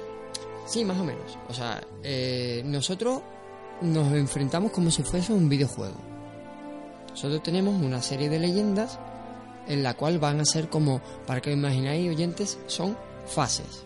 Primero empezamos con una introductoria, que lo que hacemos es conocer el mapa, movernos por el mapa, como si fuese un tutorial de Age of Empire o cualquier de ellos, que lo que hacen es, ve aquí y destapa la niebla, o coge lo que hay en el pozo, o mercadea en el punto 18 que está el, el mercado. Esa es la fase introductoria. Después sigue aumentando, van saliendo personajes enemigos, van saliendo cosas y te tienes que ir enfrentando a ellos. Y te va enseñando en la primera, en la primera etapa todo lo bonito que es. Ya después, en la siguiente, es apasionante porque ya es cuando tienes que empezar a enfrentarte. Ya es cuando empieza la, la mandanga. Ahí está. Hasta incluimos un dragón que no te he sacado. No te he sacado el dragón. No, pero yo lo he visto. yo lo he visto, está ahí. Además, un dragón negro escupe fuego de los que a nosotros nos gustan. Ay, ay. Y te lo ves venir y. Asusta, asusta un poco. A ver, señoras y señores, leyendas de Andor. Ahí No, estamos. El sistema de juego, que es lo que os gusta a ustedes saber, es muy sencillito. Sistema de dados que todo, todo, todo es muy visual. O sea, si un jugador experimentado que solamente vea el tablero, no es que vaya a saber a jugar, pero intuye por dónde le van a venir las tortas. Sabe por lo que tiene que hacer en cada turno, sabe lo que tiene que, que moverse y claro, tú vas montando el tablero, vas montando el juego, las cartas de las leyendas te van diciendo cuáles las que tienes que usar y solamente, de hecho el juego no trae reglas, el juego lo que trae es cómo explicarte la primera leyenda y después cómo solucionar la siguiente, los siguientes elementos que incluyen las leyendas más difíciles. O sea, que no te trae unas reglas diciéndote, pues esto significa tal. No. O sea que hoy estamos de innovadores. Ismael hace un, escribe un manual que no es un manual y aquí tú me traes un juego que no tiene reglas. Esto, no esto tiene es lo que faltaba ya. Aparte, es un juego que se autodirige. Es un juego que el narrador lo vas moviendo y él mismo te va diciendo, las cartas, te va diciendo lo que tienes que ir haciendo. Los monstruos se mueven solos, o sea, no es como Yumanji, que, que, que se mueven solos, sino que en el tablero, aparte de bonito, vienen un montón de flechas, que lo que Sí. me preguntaste antes a micro cerrado, que para qué sirven estas flechas.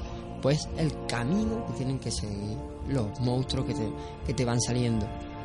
Si ves, todos los caminos no llegan a Roma, pero sí llegan al castillo. Al castillo. Aquí parece El- está- que está claro que van a tomar el castillo. La plaza que hay que defender. Porque digamos que Andor se, se suelta la revolución de los monstruos y todos los monstruos salen de las montañas, de las cuevas. Y el príncipe Zandor, creo que se llama, príncipe Zandor, es el que nos convoca a los héroes para llegar a Andor y defenderlo. Claro, entonces en la primera en la primera campaña si llegan si toman el castillo pues digamos que tienes que volver a montarlo porque has perdido Claro. entonces para ser un juego cooperativo para no haber tortas entre los héroes es muy chulo porque obliga a los héroes a decir venga yo voy a ir a por este bicho y tú ten cuidado que no sé qué que viene tú ve a coger el, el pergamino para llevárselo no sé qué te tienes que poner muy de acuerdo porque el juego es difícil El Es juego- complicado. la primera no tanto, pero ya la restante, si no hay acuerdo, los monstruos toman, cogen una velocidad y toman un camino que ellos van a lo que van. Si tú discutes con, con alguien o vas a tu gloria personal o lo que sea, pierdes Fracasáis. juego, fracasa. O se coopera correctamente o nada. Por supuesto. Y después, que contarte que es muy guay porque va por horas. O sea, nosotros el movimiento de los héroes va marcado por horas. Como en juegos como Medieval Total War y cosas así, ¿no? Claro, claro. Entonces, tú te puedes mover todo lo que quieras del tablero, pero sabes que por cada casilla que muevas es una hora que vas a invertir de camino. Si tienes que pegar tortas, es, nunca mejor dicho, la hora de las tortas. Gastas Correcto. una hora pegándote piñas con un monstruo. Si ganas, recoges el oro que tenga la, la criatura, el oro o los puntos de voluntad, te hacen más fuerte o más resistente.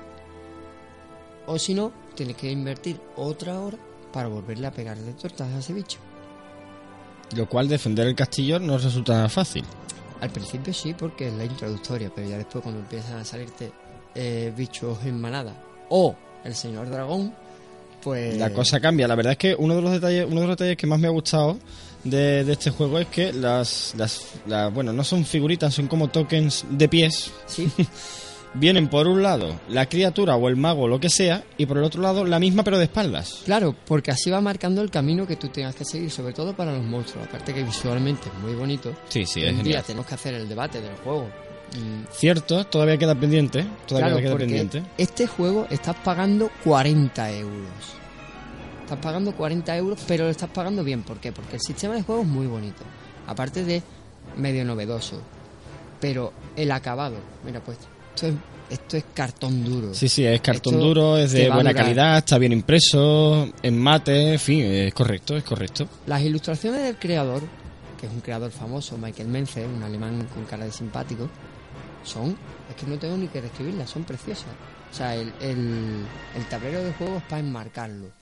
Es Para- precioso, la verdad es que están basta- eh, visualmente están muy mimados y muy cuidados. Se ve que, que se, lo han, se lo han trabajado a base de bien. Y no han, no han escatimado en, en poner monedas de oro, en detalle, cualquier cosa. A mí lo que me ha encantado es que uno de los equipos que pueden llevar los héroes, porque van ganando en los mercados y en, la, en lo que es en medio de la niebla, o bien la- las cartas de evento te van dando eh, equipo, pues que tú puedes llevar un halcón en una mano, o puedes llevar un escudo, o puedes llevar un halcón, que está perfectamente definido el espacio en la carta de personaje. Entonces, todo ese equipo pues trae sus normas especiales de cómo se usan, de cómo se hace. Sí, es como viene un, un- un dibujo bastante bastante gracioso de bueno, bastante bien hecho, quiero decir, de- del mago o el personaje que sea y con unos recuadros donde lo que ganas los vas poniendo ahí. Es como un videojuego exactamente. Claro, totalmente. Pues como si estuvieras jugando, yo que sé, a, a algún juego de esto de rol, a mí se me El ocurre- Skyrim, por ejemplo. por ejemplo. Entonces, por ahí bien. Y el sistema de, de combate, lo explico muy, muy brevemente, es súper sencillo. Tus puntos de fuerza más la tirada más alta, la resta a el punto de fuerza del, del bicho con su tirada más alta. Si le superas, te lo cargas. El, eh, la diferencia que hay entre el tuyo y el del bicho, si tú tiras un dado y te sale un 2, un 5 y un 4, te quedas con el 5, tus puntos de fuerza son 4, pues tienes un 9. Y el bicho, pues si saca un, un 3 y tiene el punto de fuerza 2, pues estás quitando 5 menos 9, son 4, 4 puntos. Si le quitas toda la voluntad, pues te quedas con el orito. Bastante sencillo, muy intuitivo y además lo que hará que este juego sea pues bastante dinámico, claro. Claro, claro, date cuenta de que tenéis que jugar cuatro jugadores y moverte por el sitio, poner los bichos, seguir la leyenda, o sea que es algo muy dinámico, pero que son muchas cosas a tener en cuenta. Se te puede alargar de 60 minutos para jugadores expertos a 90 minutos, pero yo te digo... O sea que, que no tampoco es corto, oye, que No, no, no, una hora de juego para un juego de mesa es una hora de juego. Lo que pasa, pues, que no son 60 minutos, porque cuando terminas una campaña, el cuerpo te pide otra. Además que te lo pide, o sea que si tú vas a jugar con esto, ten en cuenta de que vas a jugar la primera y vas a querer más. Porque terminas con un regustillo, oye, que me he cargado los malos. Vámonos, vamos a hacer otra. Y así está, mira, un juego con muchos elementos, bonito, Está claro que te ha gustado el juego, Paco. Muchísimo, mucho. muchísimo. La verdad es que, queridos oyentes, el juego es una pasada, visualmente es una gozada, está muy bien tratado, muy bien hecho, el precio lo vale, nada más que por todo lo que trae la caja y encima ha sido premiado este, este año en las jornadas de Córdoba de juegos de mesa como, como el mejor juego, por lo cual yo creo que ya todo un aval. Y si encima nuestro querido Paco dice que el juego es bueno, queridos oyentes, el juego es muy bueno.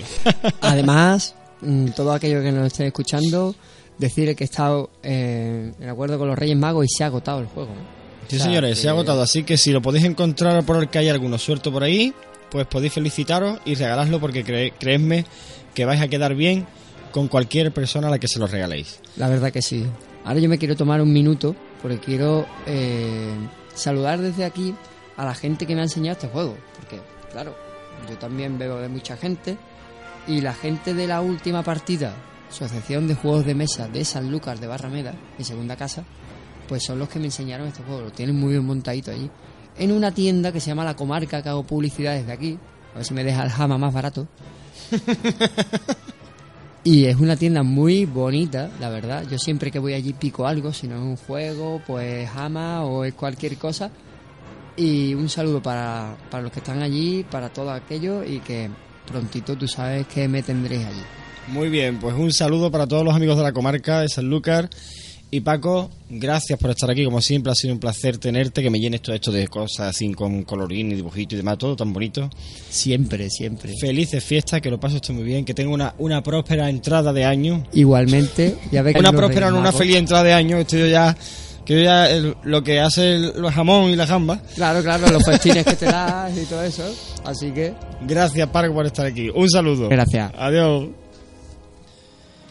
Y para terminar, tenemos hoy en la bodega del dirigible, como no podía ser de otra forma, a nuestra queridísima EU, que viene a hablarnos de un tema bastante candente. Por lo menos aquí en Sevilla se está hablando mucho de él, sabemos que en las redes sociales también. Que no es otro que todo lo que está trayendo, toda la cola que está trayendo la nueva edición que se va a editar, que va a salir a través de GameZone, de HeroQuest. Bienvenida, EU. Hola, pues encantada de estar aquí de nuevo, por fin. Aleluya. Por y- fin, por y esas fin. cosas. Cuéntame, ¿qué, ¿qué está pasando con esto? Pues bueno, la verdad es que vengo hablar- para hablar del, del escándalo a la prensa amarilla británica, porque esta reedición, con motivo del 25 aniversario de HeroQuest, eh, por, por- de parte de la empresa sevillana eh, ha traído más repercusiones negativas que positivas de momento en lo que llevamos. Por ahora sí. En- hay una página que es heroquest.es donde siempre han estado las expansiones. Yo es que tengo el juego, yo juego cuando puedo. Me consta. Y entonces, bueno, pues los manuales y tal tienen lo- las expansiones, mini expansiones de campaña, aventura, carta, que tú no te venían en el juego original, podías sacarlas de ahí.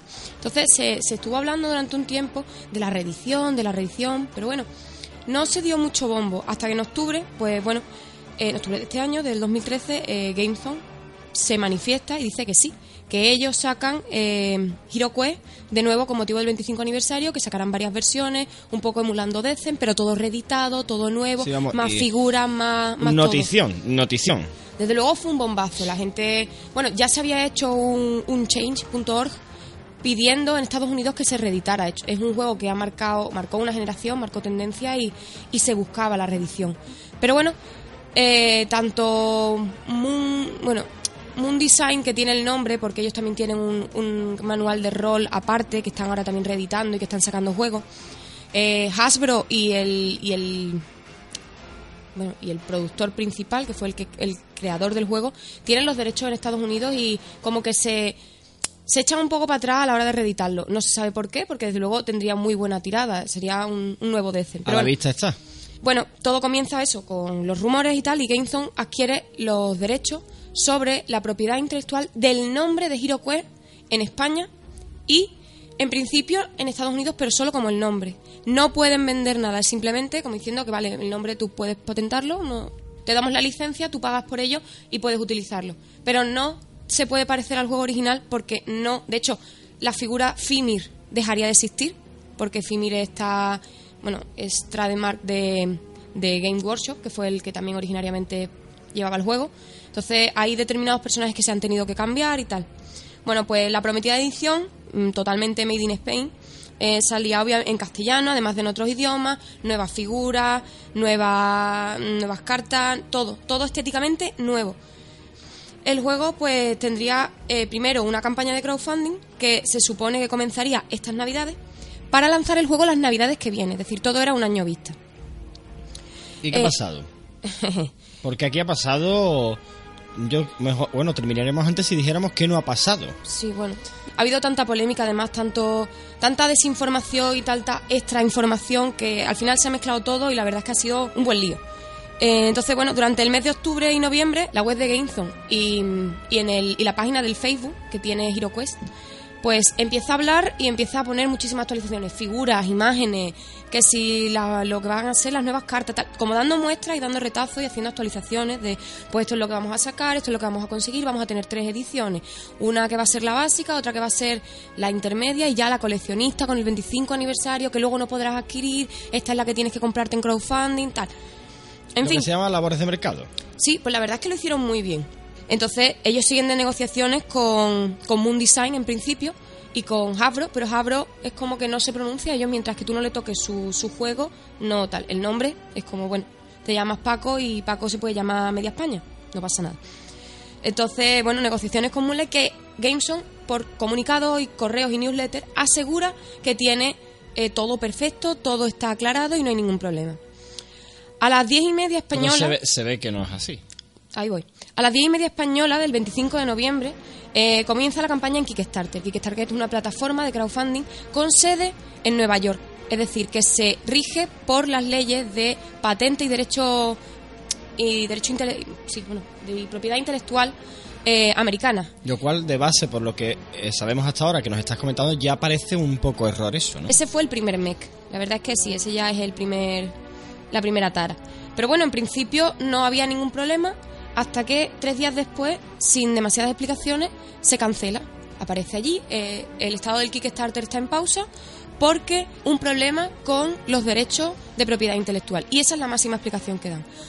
Eh, pues nada, en las primeras horas consiguieron doblar la cantidad que tenían fijada. De hecho, llegaron al medio millón de dólares. De base, podemos decir que eso no es ninguna tontería. No conozco si esto tiene precedentes o no, pero que se ha hecho un confunding de, de estas características y bueno, está claro que, que, este, que esta marca y este juego tienen tirón. No, y además también por eso pretendían Kickstarter. Kickstarter es una página que tiene muchísima afluencia de gente, es decir, es ahora mismo la más fuerte. Nosotros conocemos, por ejemplo, Berkami aquí en España, pero Kickstarter es a nivel O, lanza, mundial. o Lánzamos, o Lánzanos, me parece que se Sí. llama también. Pero están muy por debajo, es decir, la cantidad de afluencia de gente, de proyectos y de trabajo que coge Kickstarter no la, no la tiene Claro, en claro, España. es, es un titán. Entonces, bueno, pues consiguiendo doble dinero, además, la gente que compra no solo es en España, compra gente por todo el globo, porque ellos podían vender a individuales, es decir, ellos no lo pueden distribuir en tiendas en Estados Unidos ni en otro país que no sea España. Pero bueno, las maravillas de Internet y es la que nos compra... encontramos, claro, nos encontramos con, el, con este, con este gigante, claro, como es que es Internet donde, vale, yo solo puedo distribuirlo en España físicamente, pero a través de Internet hay lagunas verdaderamente brutales todavía hoy, bastante grandes, y creo que esta pues es una de esas grandes fisuras con las que se han encontrado en este proyecto, evidentemente. Cualquiera de Francia o de otro país puede comprar el juego a De través hecho, de había Internet. muchísimos alemanes y muchísimos americanos. Evidentemente, porque además juegos como HeroQuest tampoco requiere de leerse un manual de que tengo que saberme por fuerza este idioma. Es que se puede jugar perfectamente. Además, se supone que habían reeditado la- las todo, es decir, las reglas, todo eso que había de la, de la mente, que la mente era un poco, bueno, ¿qué es mente? Mm, mente es el ataque que te hace el Fimir. Mm, vale, ¿y cómo lo hacemos? Eh, bueno, pues te mueres y ya está, ¿vale? Es como, no, tío, no, no me quiero morir. ¿Y qué pasó? Eh, pues bueno, eh, después de, de todo esto de la propiedad intelectual y todo el debate, pues eh, llegan correos donde cuentan, los de Gameson mandan una newsletter y un comunicado a todos los, los que estaban inscritos, tanto en la página como los que habían pagado en Kickstarter, diciendo que eh, Moon Design ha mandado o demandado un CID, que es bueno, un cese de actividad de la publicación del juego con ese título. ¿Por qué? Bueno, en principio Gameson, como ya he dicho, no vende en USA, pero eso, los individuales que pueden comprar de todas partes ya se plantea un problema, es decir, ya no lo estás vendiendo solo en España. Sí, la sede está en España, pero ya lo puede adquirir gente de cualquier lado, por lo tanto la propiedad intelectual, que es un son una serie de derechos y de leyes que tienen muchísimas o que se trata de buscarle muchísimas lagunas, Claro. se queda ahí cogida con pinzas. Claro. Entonces, en fin. Eh, se supone que además existían negociaciones para que en un futuro se comercializara esto en tiendas allí en Estados Unidos, en- con la tajada respectiva de cada empresa. Evidentemente. O sea, que aquello no se iba a quedar nadie y tal. En algunos sitios se habla un poco de que Moon Design ya tenía preparada el, el arma, es decir, la, ya estaba aquello planteado sobre la mesa y es como, pues toma, ya te lo he sacado, ya te, te lo acabo de parar. Es decir, vamos a ver cuánto llega esto y si esto se queda en plan en tres, tres locos, pues lo seguimos adelante porque no lo van a conseguir, pero si esto sigue para adelante, a ver qué podemos. Yo te lo paro y lo hago yo y para eso es mío. O no, porque en realidad ellos con HeroQuest lo que tienen es el nombre porque tienen un juego de rol distinto. Es decir, no se parece nada a lo que es el tablero porque esto es tablero, rol, pero es una iniciación al rol. Sí, es un No- dungeon. Exactamente, pero no es un manual como puede ser D&D. Comprendo. Entonces, bueno, el 30 de noviembre eh, nos cuentan más noticias. Llega Gameso y nos dice que, que Moon manda la demanda de cese porque tiene miedo de que debido a que el Kickstarter está en Estados Unidos, Hasbro o Game Workshop, que son gigantes en este tipo de juegos, puedan levantarse en algún tipo de guerra de patente o guerra de propiedad intelectual y se vean ellos metidos de por medio. Entonces, claro, Moon Design dice que, que, en fin, que él quiere un papel, exige además, sin negociación alguna, tienes que, plan- que plantarle una carta oficial de Hasbro diciendo que, no tienen ningún problema, que todo es aceptable y que no va a haber ningún tipo de represalia a largo plazo ni contra Moon Design ni contra GameZone por la, el- la reedición de HeroQuest. O bueno, utilizando el nombre de HeroQuest para un juego que se parece a HeroQuest, porque no tienen la licencia sobre lo que es el juego. Además de un porcentaje brutal de, eh, de lo que es el Kickstarter por derechos de imagen. Entonces, más adelante, que lo leeré después porque es genial para leer, mandaron, Moon Design manda también un comunicado poniendo su, su versión de las cosas. Pero vamos a, a seguir un poco el orden. Vamos por partes. Entonces, eh, como Hasbro podría eso, pues levan- levantar el gigante dormido, no se quieren arriesgar y lo echan para atrás. Entonces, según este correo, lo que Gameson pregunta es, bueno, estas son las tres opciones que tenemos. O esperamos a que Hasbro nos mande el permiso de que podemos hacerlo sin ningún problema.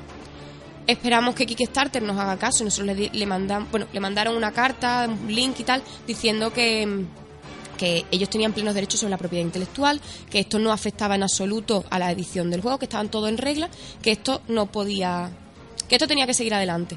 Pero Kickstarter dice que no, que como lo ha parado el otro y son derechos de, de propiedad intelectual, ellos no quieren meterse en medio, no quieren vender algo que no sea legal y que se para. Y la tercera opción era cancelar y montar en otra plataforma. La cosa es que otra plataforma siempre va a estar un poco por debajo y no se van a alcanzar ese, esa cuantía. Evidentemente. Entonces, pues bueno, además, si se tarda más con la- el pedir el papel, el pedir el tal, ya como que el diagrama de trabajo se, se descoloca porque iban trabajando por crowdfunding prácticamente. Entonces ya todo iba a llegar es que más que- tarde, ya no era para el aniversario. Está claro que se iban a cargar el producto, o sea, que iban a... Vamos, en mi opinión personal, ¿eh? Pero a mí, a todas luces, creo que es lo que estaba pasando. ¿eh? En realidad, prácticamente el producto, si sigue adelante, es porque la gente tiene mucha paciencia y tiene muchas ganas de juego. Porque tal y como está ahora la situación, desde luego es. No sabes por dónde te va a salir ahora. Es decir, ahora tú montas el juego y ahora que a la, cuando ya lo tengas montado va a hacer de, oye, mira, no, que este juego no puede tal. Entonces, ¿qué pasa con mi dinero? ¿Qué pasa con, con, con el juego? ¿Sale? ¿No sale? Si no, y- y- y yo, no, punto- yo no estoy para, para aguantar esto. Claro, y bueno, ¿y en qué punto, y en qué punto estamos? Pues bueno, ahora en diciembre, el 1 de diciembre, es lo que estaba contando antes, Moon escribe un comunicado, Moon Design escribe un comunicado para contar su versión sobre la polémica. En fin, No tiene, que- no, te- no tiene desperdicio, ¿verdad? en absoluto. El resumen, resumiendo, para no citar, eh, Gameson inicialmente dice que le solicitó un permiso al 30 el 31 de julio de 2013, un permiso para utilizar el nombre. Ellos piden que proporcionen esa licencia o ese permiso desde Hasbro, diciendo que solo es el nombre y que Hasbro no va a levantar ningún tipo de polémica con respecto a el, al juego en sí. Entonces, el 26 de agosto, eh, Moon, Moon Design informa a Gameson de que van a rechazar su petición, que no les permiten utilizar su nombre por miedo a esto, a, a una guerra de patentes en las que no querían meterse. Y además por el uso de Kickstarter, que es una empresa americana. Y si tú no vas a vender en Estados Unidos, ¿por qué usas una empresa americana cuando las leyes de, de protección de Eso, patentes... eso ha sido, eso ha sido una cagada. Claro, pero tenían que ¿eh? abarcar, tenían que abarcar mucho si querían llegar a, a tanto. Pero sí, ha sido de verdad tenían que haberlo planteado. Sobre todo como plantean esta gente su comunicado. Es decir, claro. informan de que, de que cancelan o rechazan la petición y dice que, que GameZone le dio igual o que adelantándose eh, pone le da- inicia el crowdfunding en Kickstarter que eso, que sigue las leyes de Estados Unidos. Entonces, bueno, claro, ellos por intermediarios se ponen en correo con- en, contacto con ellos, por correo electrónico y tal, le dicen que, bueno, vale, que sí, ya han empezado. ¿Y la licencia de Hasbro y, la, y el permiso de Hasbro de que no hay consecuencias, dónde está? Por lo visto, eh, Gameson asegura que, que lo puede conseguir, que no hay ningún problema, pero que a día de hoy todavía no le ha mandado nada y no han recibido nada. Y que ellos no, no se atreven, que no. Entonces, que además, eh, como ellos lanzaban, ellos tienen su propio juego de rol que se llama HeroQuest, pues eh, el problema de eso es que quieren lanzar una reedición también de ese juego. Entonces, claro, al confundirse el nombre de HeroQuest del juego de rol y HeroQuest el juego de mesa, eso va a suponer un lío para el consumidor y una pérdida económica para ellos. De ahí la licencia que tienen de pagarle una parte cuantiosa del Kickstarter por pérdida en volumen de ventas de su otro juego. No lo sé yo hasta qué Eso punto ya eso no tiene, tiene que ni pies ni cabeza y está claro que estos señores pues Son se han... derechos de licencia, los derechos de licencia son muy estrictos, pero es verdad que tú no tienes por qué mm, confundir churras con merinas. Evidentemente, hombre, mi, mi, mi, re- mi- mi conclusión de receptor de gente de la calle que quiere que vuelva a salir este juego es más que evidente. Estos señores se han agarrado al clavo ardiendo que era que hayan salido en esta plataforma americana de Nueva York y punto porque han ido a venderlo a su casa. Eh, GameZone le juró y le perjuró que lo iban a vender en España y cuando le dicen que sí, va y vienes a la puerta de mi casa a venderlo, pero claro, es que esto es internet y en internet no hay eh, puerta de casa porque internet está en todas partes y, y entonces yo creo que aquí es donde se, se le ha pegado una patada a un avispero que evidentemente estos chicos estoy convencido de que ellos llevan tantos años con esto para ellos ya no creerían en este producto y han venido estos sevillanos a sacarlo y le han dado una difusión y han conseguido pues medio millón de dólares en nada. Hombre, yo creo que, que es más que dentro lo que está pasando. El problema es que ahora GameZone se encuentra en una, en una, en una, en un atolladero Muy bastante jodido. Además, eh, en el correo de Game, que no lo he comentado antes, eh, ellos dicen y aseguran que ellos no pueden pedirle a Hasbro esa, ese permiso o esa licencia para poder eh, de que no va a haber repercusiones a posteriori, porque ellos no tienen por qué hacerlo. Es decir, es mi juego y yo, como el comentario ese de mío y me lo follo cuando quiero, pues prácticamente tres cuartas de lo mismo. Totalmente. Entonces, ellos, ¿en qué quedamos? Tú aseguras, ah, Moon, Moon Design dice que, que él ha asegurado por activa y por pasiva que va a conseguir ese acuerdo, todavía no lo ha presentado, pero ellos no le piden, pero ellos no dicen en el correo a, a los consumidores que no pueden pedirlo porque Hasbro no tiene por qué, con- por qué darlo. Y es la polémica, es decir, hasta qué punto las cosas son claras, hasta qué punto todo es verdad, qué está hecho, qué no está hecho, y es la falta de, de- claridad, de transparencia. El problema, y lamento decir esto, pero sé que va a sonar atópico, pero es que, señores, esto es España. Y aquí parece que cada vez que empezamos algo, queremos hacer algo, siempre pasa prácticamente lo mismo. Hay algo que es un papel que no teníamos, una firma que nos faltaba, una mierda que no había olido, y por culpa de esa gilipollez, yo ahora me quedo con un proyecto de mil pares de cojones que me estoy currando sin poder hacerlo. ¿Quién tiene la culpa? Pues yo la verdad es que no sabría decirte quién. También el problema es que Marca España ahora mismo, tal y como estamos, es produce o genera una, una expectación de calidad tan mala que muchas veces te paran simplemente por decir que vienes de España. Ah, mira, no nos interesa. ¿Y en qué punto estamos ahora mismo? Pues seguimos. El 6 de diciembre, eh, todo esto ahora, el correo para. Sí. Y el correo, el último correo que se recibe es del 6 de diciembre, donde GameZone nos dice que Berkami es la solución. Que van a cancelar, que esperando a que, a que aquello se solucionara, que cancelan en Kickstarter y se vienen a Berkami. Que además Berkami, eh, todos han tenido negociaciones y que todo muy bien. Y que el 7 de diciembre empezaba la nueva eh, campaña de crowdfunding. En fin, Vámonos para casa, niños, que aquí en Nueva York nos han dado una patada en el culo. Y vendámoslos aquí, que es donde teníamos que haberlo empezado a vender desde el primer momento. que Bueno. para eso firmamos lo que firmamos. Pues tampoco. Digo yo. porque la cola ha venido también a España. Entonces, por Facebook, eh, la página también esta del HeroQuest, el día 9 hacen un comentario de que Berkami se ha echado atrás. Que dice que, bueno, que esto ha llevado, que al principio todo muy bien, todo muy bien, y un par de días después, el 6, entre el 6 y el 9, tres días después, eh, Berkami escribe dice que, de hecho, les llama cuando ya debería de estar funcionando el- la campaña, porque esta gente han tenido muchísimos retrasos en el inicio del crowdfunding, de días sin decir nada, de empezar a media hora más tarde, ahora está, ahora no está. Han tenido muchas cosas, pese a todo el apoyo y todas la- las ganas, han tenido muchísimos problemas. Entonces, bueno, pues Berkami dice que ellos, que no, que no lo plantean porque esto ha tenido tanta polémica, tanta repercusión, que no quieren verse mentidos y que su nombre se vea implicado en la polémica porque ellos tienen un prestigio y si esto no sale bien, pues, en fin, son problemas que ellos se comen. En defini- En definitiva, y hasta aquí, lo que a todo el mundo le pasa, ya esté a favor, esté en contra, esté en Estados Unidos, esté aquí, lo que pasa es que no quieren meterse en berenjenales, es decir, esto puede levantar una guerra de... Es más que evidente.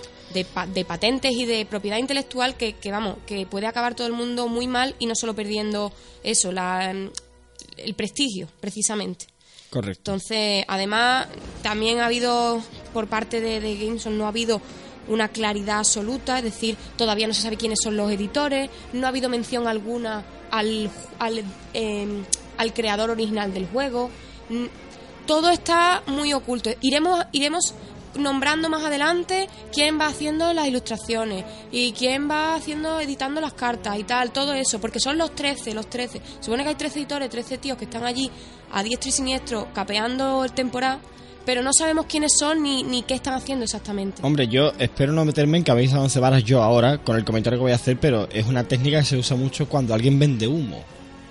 Hablo de muchas cosas, pero no te estoy diciendo absolutamente nada. Y con cuatro dibujos te vende un producto. Claro, pero es que tú no puedes vender humo con 500, con medio millón de dólares ya en bolsillo. Es decir, tú vendes humo al principio, pero en el momento que tú ves esto, tú ya te lo planteas de otra forma. Es decir, entonces que estamos hablando que este problema ha sido un poco de, oye, mira que en verdad no estoy haciéndolo bien, párame. No, no sabes cómo plantearte esto. Entonces, bueno, hay muchísimos foros que están que arden, que están creando y rebatiendo polémica. Por ejemplo, Labsk, L-A-B-S-K, que tiene más de 80 páginas de comentarios. Me aburría a la 20 y mucho que leí. Mucho aguantaste, sí. Sí. Otras páginas se critica eso, la falta de, de información, incluso de veracidad. Se ha hablado de un delito de piratería lúdica. Es decir, que eso es una barbaridad. Eso ya estamos hablando de... No, pero es En que fin. ten en cuenta que este tipo de cosas, bueno, aquí ya cabe que digamos que en la Plaza de España ha aparecido un dinosaurio con la, en la boca llevaba la cabeza de la Macarena, así que aquí ya puede uno decir lo que le dé la gana. Aquí ya, Sí. aquí ya vamos a ver quién dice la burrada más gorda. Desde, bueno, desde Facebook los, los chicos de, de GameZone llaman a la, a la paciencia, agradecen el apoyo y además eh, tachan y se quejan de, de la calumnia gratuita fruto de la desinformación. Pide que por favor nos, de- nos informemos de todo lo que ha pasado y tal. Nos informamos de todo lo que podemos, es decir, de lo que leemos en foros, de lo que leemos en otro lado, pero si lo paran de ces- si cesan los comunicados y cesan este tipo de newsletter que había hasta hace poco, no sé de qué nos vamos a informar, se informa un poco de lo que de lo que oyes o de lo que te dicen o de lo que te cuentan. Es decir, una mala información. Totalmente. Y bueno, pues ahora una parte buena, que es anuncio de última hora de hoy 22 de diciembre. Hace un par de horas lo han publicado que mañana 23, a partir de las 11 de la noche, comienza el crowdfunding en Lanzamos. Lanzamos.es. Sí, es la, es la que yo te comentaba Sí, antes. exactamente. Ya bueno, van a la tercera opción ya, ya a ver qué, a ver qué o pasa. a la tercera va la vencida o a la tercera es la catástrofe absoluta. No, no tenemos, es que además no puedes decir, no puedes abocar decir, pues seguro que sale súper bien, seguro que es estupendo. El problema es que ahora Ha habido- está y GameZone están muy desacreditados. Totalmente. Es un proyecto que está descabezado porque el que manda y el que tiene que decir ok no ha dicho ok, a, véndelo, hazlo, que no pasa nada. Y ahora, claro, yo quiero un HeroQuest en mi casa de edición 25 aniversario, pero yo pagaría X ahora en esta plataforma cuando no sé qué pasa aquí. Yo tengo serias dudas de que ahora eh, yo creo que es un animal que está muy herido, ¿no? Totalmente. Además, ahora eso, el Kickstarter son 29 días. En 29 días no da tiempo a sanar la herida. De decir, bueno, No, claro. Vale, ya estoy viendo que esto está avanzando. Venga, vamos adelante. No, es polémica, polémica, polémica. Y además dame dinero. Sí, sí, no, no, es, es extraño, es extraño, bastante. Y nada, pues hasta aquí todo esto. Pues ya sabéis, queridos oyentes de lo que diga el máster, como veis, hoy eh, queríamos tratar también pues este tema de la, de la mano de EU, eh, porque bueno, creemos que es de, de- de- de rabiosa actualidad.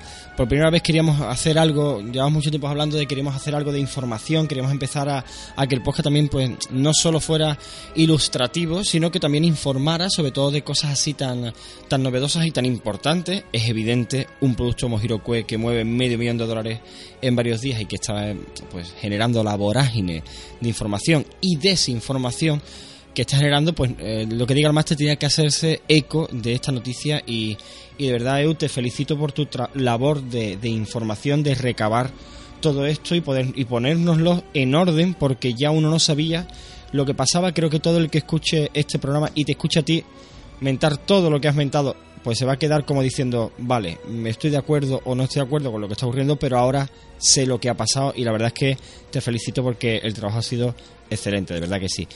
Eh, Muchísimas gracias. No la es obstante, que la objetividad es lo que, lo que no premia precisamente. Efectivamente, y es como bueno, lo que te decía antes, ¿no? Eh, Que te comente alguien por aquí esto, alguien por ahí aquello, no es información. Creo que esto es muy veraz, con todo contrastado, con las fuentes claras, con nombres y menciones hechas correctamente. La verdad es que, bueno, lo vuelvo a repetir, te felicito.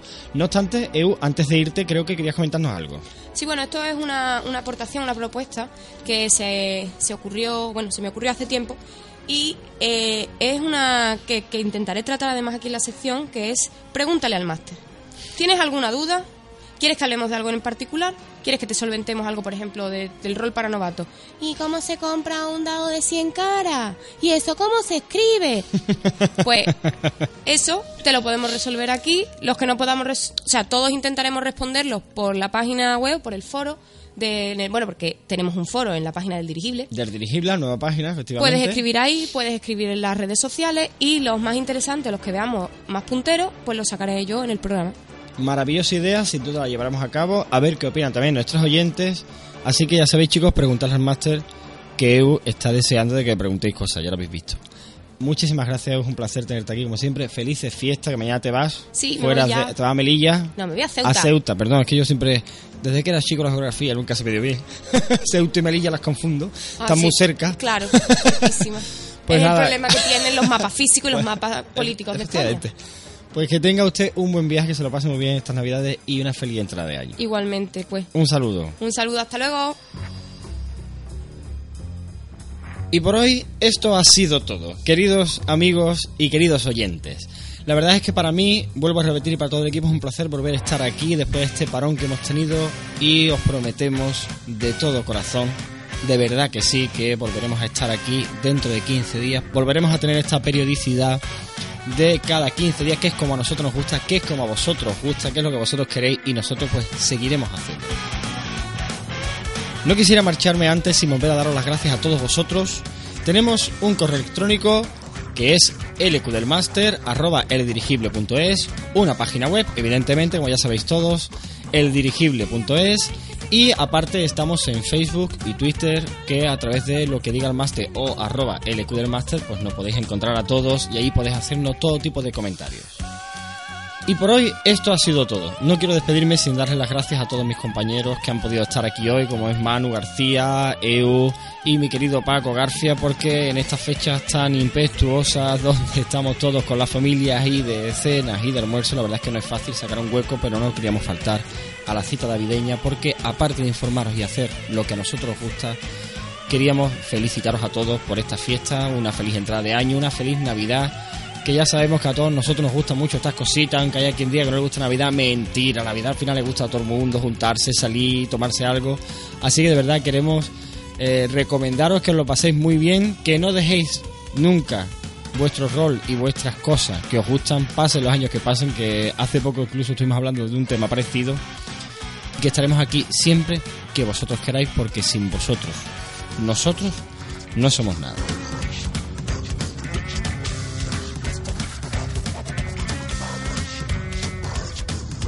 Ya sabéis, si no sabéis qué hacer, si estáis aburridos, si tenéis uno de esos días, haced siempre lo que diga el máster. ¡Feliz Navidad!